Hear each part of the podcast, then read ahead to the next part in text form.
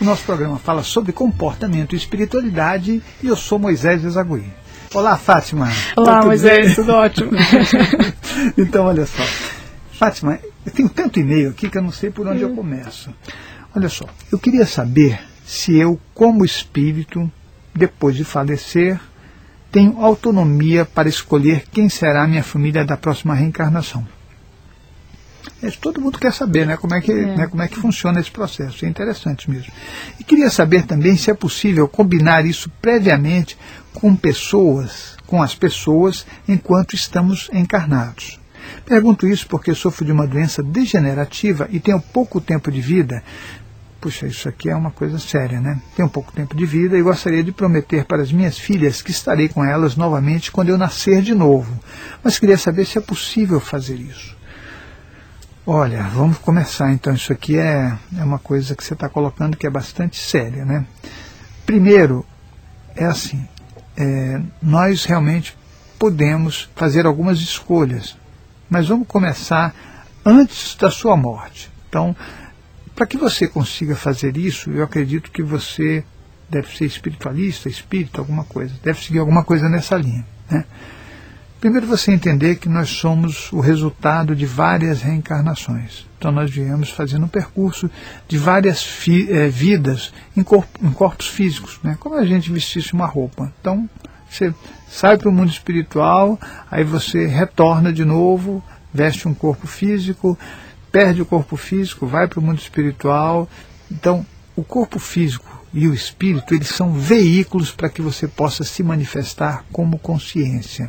Então, ora você se manifesta com o corpo físico, ora você se manifesta com o corpo espiritual. Tudo que você é, você leva de uma vida para outra. A gente não acaba as coisas assim, a gente não fala, é, a partir de agora está tudo resolvido, vou morrer, vai ficar tudo bem. Não é assim que você continua a ser o que você é. Então, Quer dizer, se você nessa vida tem várias dificuldades, elas vão continuar com você no pós-mortem e depois vão continuar com você no momento do teu renascimento em vida intrafísica. Tá ok? Tudo bem.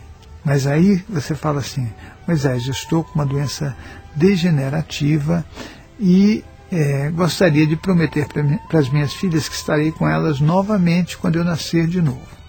Deixa eu te dizer uma coisa. Você pode fazer isso sim, você pode prometer para elas, você pode é, querer estar com elas. Agora, me diz uma coisa, você vai lembrar disso? Que essa é a questão. Depois que você tem o trauma da morte, você esquece tudo.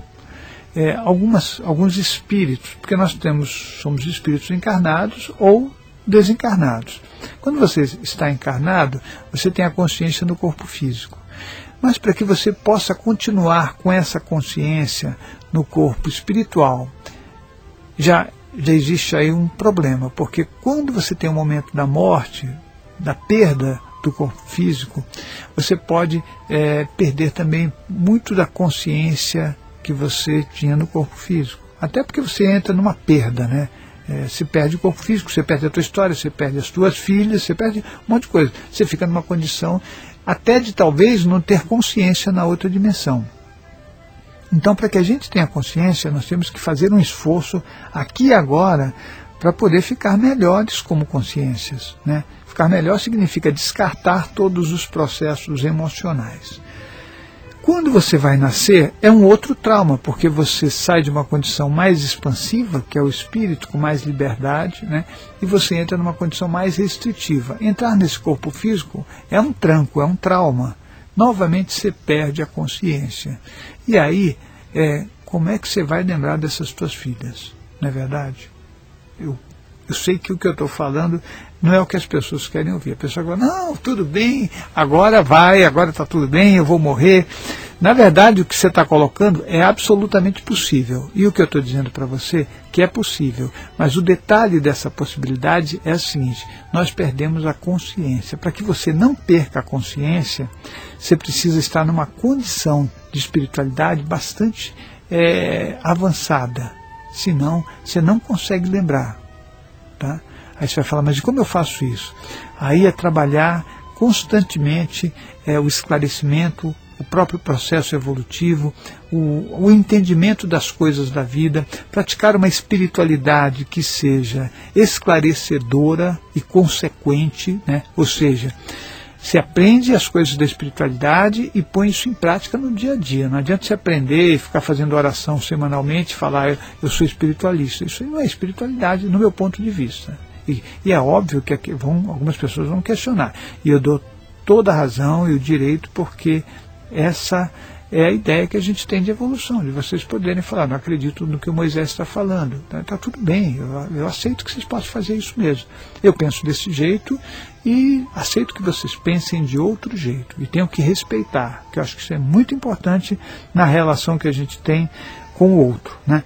Então, começa a trabalhar o esclarecimento que isso aí vai ser fundamental para a tua vida e colocá-lo em prática. Por menos tempo que você tenha, eu acredito que você, é, não importa o tempo, a gente pode aproveitar o tempo que a gente tem o máximo melhor. Né? Eu, eu acho isso fundamental.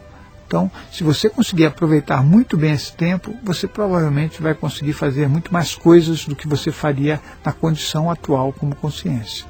E quem sabe realmente consiga lembrar. Né?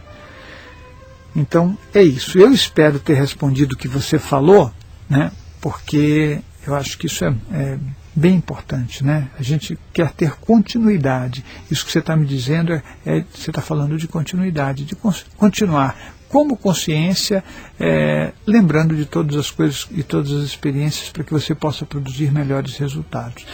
Moisés, eu, está, eu atuava na área da saúde e gostava muito do que fazia. Mas meu pai comprou uma empresa e fez toda a família trabalhar com ele, inclusive minha mãe e meus irmãos. Tive que abandonar a minha profissão. Agora eu ganho muito bem, minha vida financeira é ótima, mas não tenho mais qualidade de vida e me sinto cada vez mais insatisfeita. Será que quando eu aceitei trabalhar com meu pai, eu mudei minha missão? E por, e por isso não sinto mais satisfação? Gostaria de um parecer seu sobre o assunto, por favor. Admiro seu trabalho, respeito suas opiniões. Muito obrigada. Olha, é, eu penso assim, querida ouvinte, que você, quando você está aqui na Terra fazendo esse seu percurso, as coisas que você faz, tudo que você vai fazer, flui melhor ou de uma, de uma forma melhor, de uma forma, forma pior. Então pensa no seguinte, você não está muito satisfeita com o teu trabalho, pelo que você está falando, porque você gostava muito mais da área de saúde.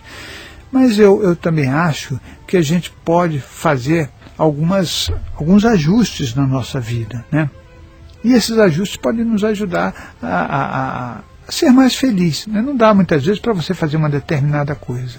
Então, você trabalhar na área de saúde vai te dar uma condição de satisfação, porque você está fazendo o que você gosta, e, mas não vai te dar uma, um, uma correspondência financeira do jeito que você está agora, penso eu. Né? Talvez você possa achar um meio termo para que você consiga ser feliz. Você está falando, mas é, eu gostaria de saber se eu estou na minha programação existencial, se eu estou cumprindo a minha missão. Olha, a missão macro de todos nós é, que estamos nesse planeta é evoluir. Nós não temos uma missão que seja outra não ser evoluir. Essa é a missão macro. Então você pode falar, estou evoluindo, se você estiver crescendo, se você estiver adicionando conhecimento, se você estiver sendo melhor né, e aprendendo sobre a multidimensionalidade, como ser um ser humano mais produtivo, né, em todos os sentidos, aí você já está tendo um crescimento. Agora, se você quiser saber da sua missão escrita pelo amparador de programação existencial, é outra história. Porque para você evoluir, o teu amparador de programação existencial, ele te dá um roteiro para você vir aqui na Terra e fazer as coisas de um determinado jeito. Aí você vai falar, puxa, mas então todo mundo tem um roteiro? Não, nem todo mundo. Aquelas consciências que já estão no nível mais avançado não precisam de roteiro, elas vêm aqui fazem o caminho com a maior tranquilidade. Né? Porque elas sabem, elas, elas conseguem lidar com coisas que o, o contexto emocional de algumas pessoas não permite que eles façam, não é verdade? Então você vai falar, mas como assim? Olha, se a pessoa tem dificuldades emocionais de qualquer nível, ela tem que ter um roteiro. Quem é que não vai ter esse roteiro? Quem já está muito bem resolvido. Então, a população da Terra que consegue fazer isso, segundo o meu ponto de vista, que você pode questionar já, escreva e-mail, fala, mas eu não acredito nisso, então você vai me explicar melhor. Eu acredito que seja em torno de 2%. Então você vai ter 98% do planeta que ainda tem algumas dificuldades e que tem que ter uma programação mais complexa, mais simples, uma orientação mais isso seria o que o ser humano considera de missão. Qual a minha missão? Minha missão é ser médico.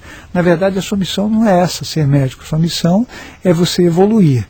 O ser médico vai fazer parte da ferramenta do percurso que você vai ter aqui. Então, talvez eu te falando isso, você possa é, pensar melhor sobre o que você quer fazer, né, porque a tua missão não é ser, é, por exemplo, da área de saúde simplesmente. Isso aí é a tua ferramenta para você fazer o teu percurso. Agora, vê se com a condição que você está atualmente, você não consegue fazer um caminho é, saudável, feliz né, e produtivo. Talvez você possa fazer. Aí se você quer, Moisés, eu gostaria de saber qual a minha missão. Aí é assim, olha, essas coisas de a gente conversar. Aliás, eu nunca, nunca faço nenhum tipo de clarividência e muito menos eu, eu digo para a pessoa que ela tem que fazer. Né? Então, eu respeito muito aqui a tua questão, acho que é ótimo vocês colocarem essas questões, mas eu prefiro passar as informações para que a pessoa possa decidir. Né? Senão fica aquele negócio estranho, né? eu viro um, um vidente que faz é, sabe, modificações na vida dando opiniões. Eu não acho que isso seja o melhor caminho. Né? O melhor caminho é o caminho do esclarecimento.